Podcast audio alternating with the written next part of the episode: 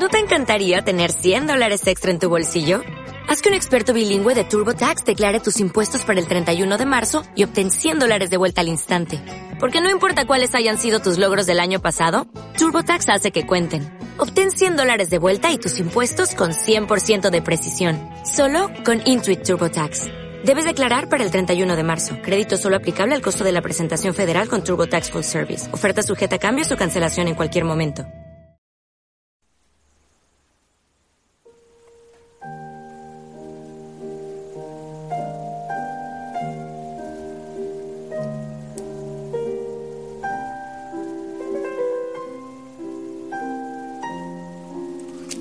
Familia Osana, muy buen día, que el Señor te bendiga.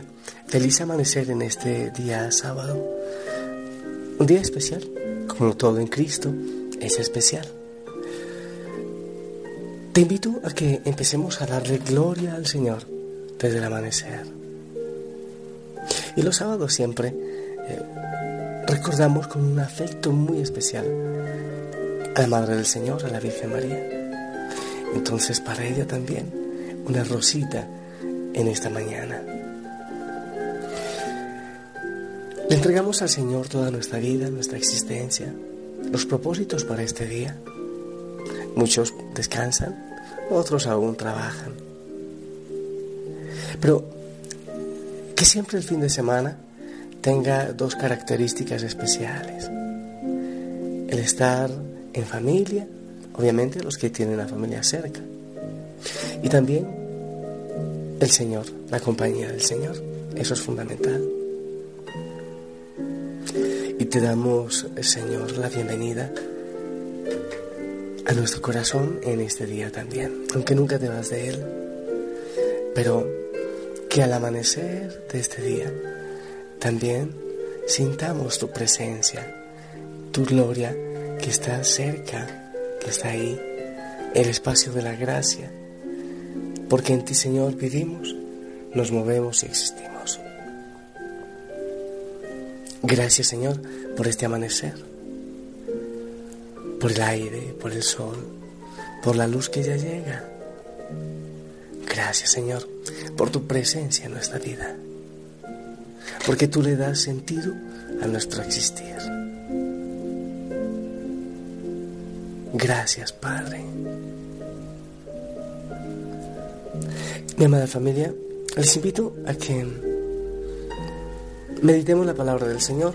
Hoy también les propongo la lectura del Antiguo Testamento, del libro de Ezequiel, capítulo 43, versos del 1 al 7.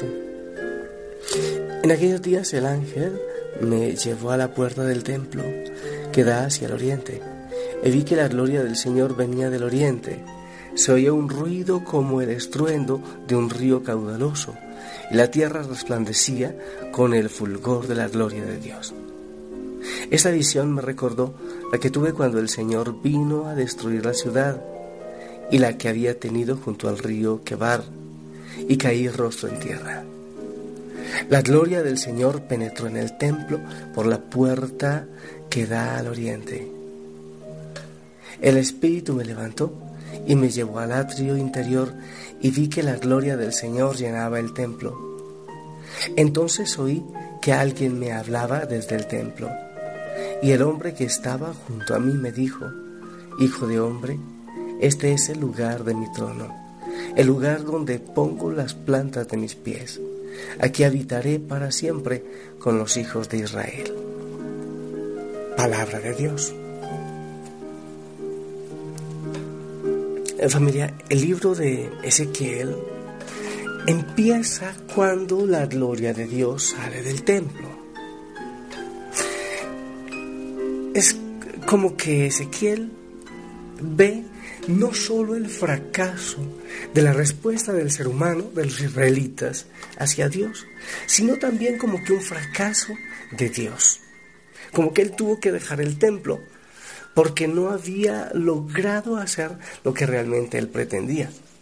Entonces, eh, lo que la lectura de hoy muestra es el retorno de la gloria de Dios al templo, que vuelve a tomar posesión de su casa. En Cristo, ¿te acuerdas cuando Jesús dijo, yo destruiré este templo y lo construiré, lo reconstruiré en tres días. Está hablando del templo de su cuerpo, de su muerte y de su resurrección. Quiere decir que la gloria eh, específicamente y definitivamente ya no se encuentra en el templo de Jerusalén, sino en el templo del cuerpo de Cristo, en Cristo. Es Cristo la manifestación de la gloria de Dios. Es Él, repito, la manifestación de la gloria del Señor. En Cristo encontramos esa manifestación. Pero también cuando San Pablo dice, ya no soy yo, sino que es Cristo quien vive en mí, quiere decir que también esa gloria puede habitar en nuestra vida, en nuestra existencia. Ahí también cuando decimos, y yo lo repito mucho, en Él vivimos, nos movemos y existimos. Entramos nosotros en ese espacio de bendición, en ese espacio de gracia, de gloria, la gloria de Dios. Pero pensaba también yo ahora, mm, en mi oración, que así como ocurrió al templo de Jerusalén, que sentía Ezequiel que la gloria de Dios se había ido, muchas veces nosotros sacamos a Dios de nuestro ser. Y si nuestro cuerpo es templo del Espíritu Santo, muchas veces nosotros eh, queremos expulsarle. Yo no digo que lo expulsamos, pero queremos expulsarle al Señor de nuestra vida. Hay veces que lo hacemos conscientemente, otras veces no. Con nuestro pecado, con nuestra manera de ser con nuestro desconocimiento del Señor. Si nuestro templo, nuestro cuerpo es templo del Espíritu Santo, ¿qué puede pasar entonces cuando de nuestro cuerpo hacemos eh, una posilga? Cuando hacemos un nido de ratones, cuando nuestro cuerpo es una letrina, ¿qué hacemos entonces con la gloria de Dios? Cuando en nuestro ser albergamos odio. Por eso es que el odio, el resentimiento, eh, todo este tipo de situaciones crean tanta enfermedad física también. No solo mental y espiritual, sino física también. Porque pretendemos vaciar nuestro ser de la gloria del Señor con el desconocimiento de Dios. Hay personas, y entre nosotros muchos éramos así antes, y estamos en un proceso de, de transformación, de concienciación, que amanecía y no nos importaba absolutamente Dios ni su palabra, ni el propósito que Él siempre ha tenido para nuestra vida. Nunca nos importó realmente la gloria del Señor. Y vivíamos porque tocaba, nos movíamos porque el viento soplaba, porque era natural. Pero ahora el Señor nos da el regalo de descubrirle cada mañana en su palabra, de intentar vivir cada día en oración y cerrar siempre nuestro día en oración y amarle. Y descubrir que Él en su gloria, en su cuerpo eucarístico, quiere entrar en nosotros y hacer de nuestro corazón también un trono de gloria, un trono de alabanza y de adoración. Las cosas cambian cuando la gloria de Dios vuelve al templo. Y eso es lo que cuenta Ezequiel cuando viene y el estrépito y, la fiesta y lo que él siente y el gozo que cae rostro en tierra. Así deberíamos caer nosotros cuando la Eucaristía entra en nuestro ser. Deberíamos caer rostro en tierra y llorar de emoción sin parar, porque es el mismo Dios que entra en nuestro ser. Estaba pensando también hace un rato en la Virgen María, la llena de gracia, ¿eh? la llena de la gracia del Señor. El arca de la nueva alianza, qué maravilla. Que nosotros como ella también llevemos al Señor, que su gloria viva en nuestro corazón, permanezca en nuestro corazón. Bendito sea Señor.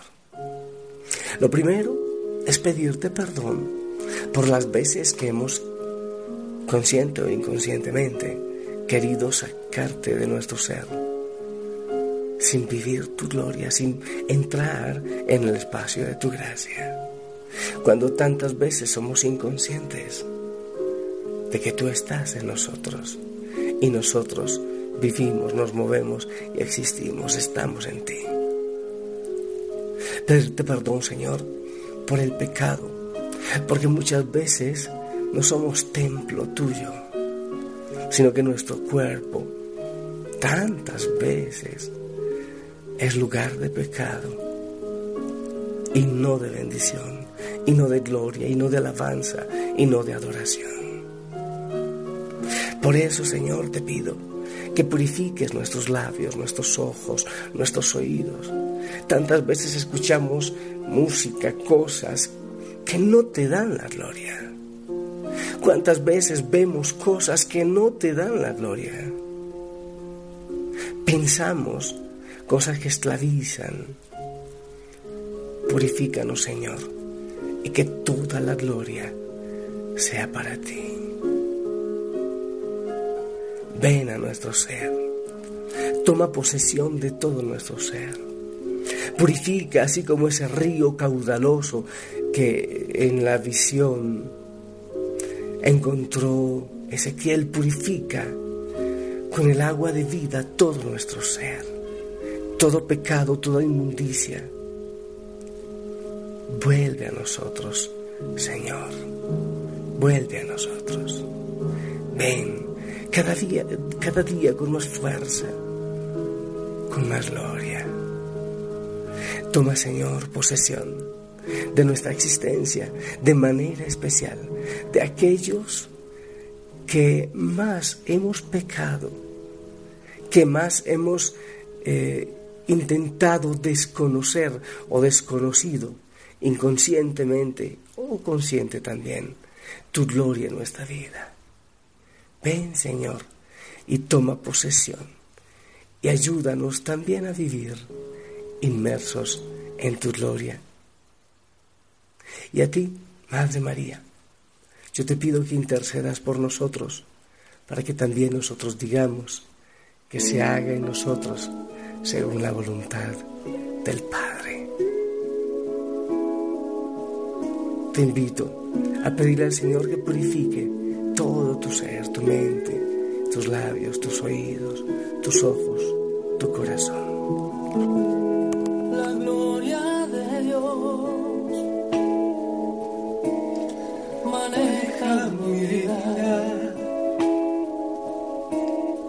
Con hilos de amor que puso en mi alma, me lleva hasta Él.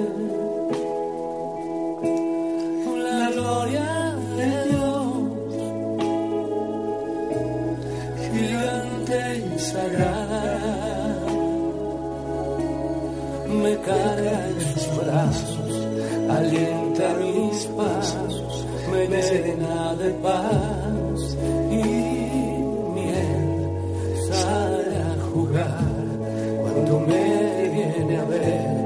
me deja ganar.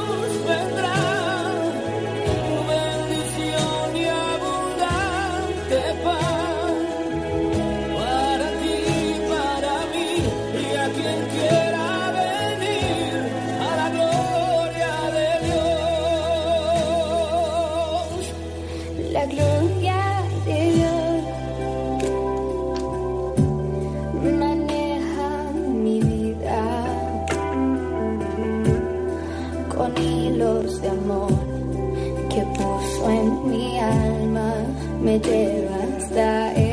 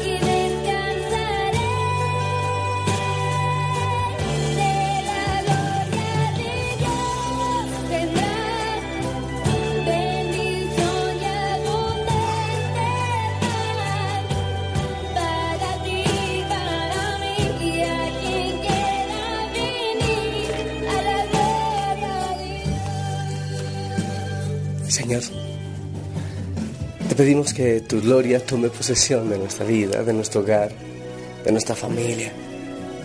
Y que nosotros muy conscientemente expulsemos el pecado de todo nuestro ser. Sí, Señor, queremos vivir por ti, para ti. Y queremos darte la gloria con todo lo que vivimos, con nuestro respirar y que el latido de nuestro corazón diga, te amo, Señor. Sí. Pon, Señor, sabiduría, bendición y pensamientos de bendición en nuestra mente. Sentimientos de gloria, de tu gloria en nuestro corazón. Y purifica todo nuestro ser, Señor. Queremos que tú estés allí siempre.